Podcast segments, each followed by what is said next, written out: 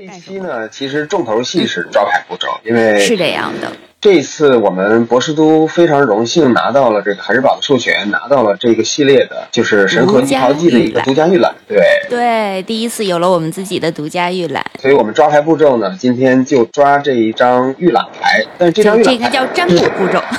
这个预览牌其实是个重印牌，就不卖关子了，是科学知识。嗯对，但是它应该是很少，这是第二次出现在这种标准系列里。没错，嗯它之前虽然被重印过很多次，但都是在各种补充产品里，像对决包啊、什么指挥官呐、啊、对指挥官、啊、大师系列、大师，对。对第一次我们有这个牌，又一次进入了一个标准赛制，还是很有很有意义的。嗯，呃，先简单介绍一下这这张牌吧。这张牌第一次出现，实际上是在老密罗蒂。对这个里边，我一直觉得很有玄机。一会儿我们接着往下的时候可以聊一下，对，对非常好玩。嗯，对这个老密罗蒂，大家知道是个神器环节，所以说这张牌的效果也跟神器有关。它是一个三费，嗯、就是两点无色加一点蓝的瞬间，嗯、效果是抓三张牌，然后除非你弃一张神器牌，嗯、否则弃两张牌。对，在当时这个环境呢，本来你的套牌，无论无论是限制赛还是构筑赛，你的套牌里都会有大量神器，所以说这张牌的这个效果就会比较好。这么一看就能明白老密罗蒂的神器地是为什么打死都不不能再出来了。你这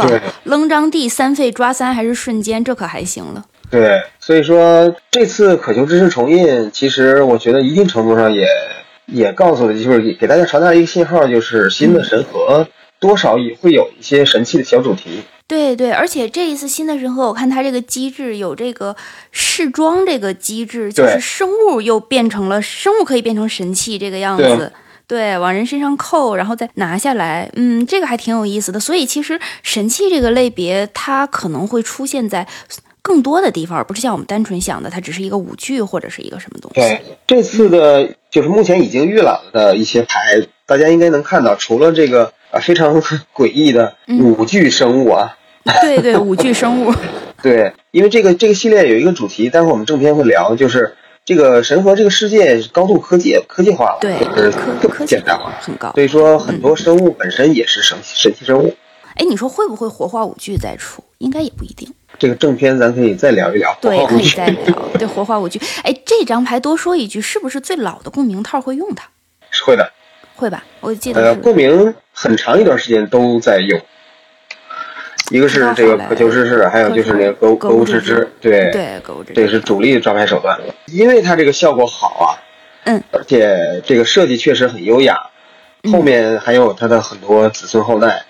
对，气别的，就渴求这个，渴求那个，对，就渴求就得气点什么。其实你看他这个道理还是挺玄奥的。对，就是重返塞勒斯出现了一个渴求真知，就是气结界，气结界。四岁凯文，呃，是这个渴求发现，是气基本地，是基本地。对，其实这种牌在这个设计师的眼里，就是他们叫所谓的帽子戏法，哦、就是他。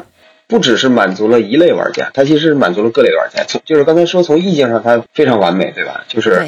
你一定要弃特定的种类的牌，种类的牌，对。对。再一个就是对于这些竞技玩家来说，其实这个也是一个非常值得思考，或者说有很多可以去推敲的一些使用的方法。对于无论对于哪种哪种玩家来说，这个牌的设计都是特别优雅的。是这样的，其实说回来，本身就是我们这次就是独家预览的这张牌，这个牌面上啊，就是大大的就是拍着一个， 嗯、拍着一个人像，真的是这样。太子睿，对，太子睿的牌现在已经预览出来了，所以说咱们正片待会儿也会聊聊它，聊到它。而且其实大家还需要注意一下它的这个背景文字，就是这个知识是整个多重宇宙的通货，这个话是太子睿说出来的，就你会觉得很奇怪，再加上他。一系列的从呃卡拉德许开始的一系列操作，其实我们正片回头也会聊泰兹瑞到底想干点什么。嗯、那咱们抓牌步骤就到这儿，对，咱们进行动阶段吧。进行动阶段，嗯，好的。哎，咱们可以聊 得这么顺畅哦。断账其实就是一张阻意，我看出来了。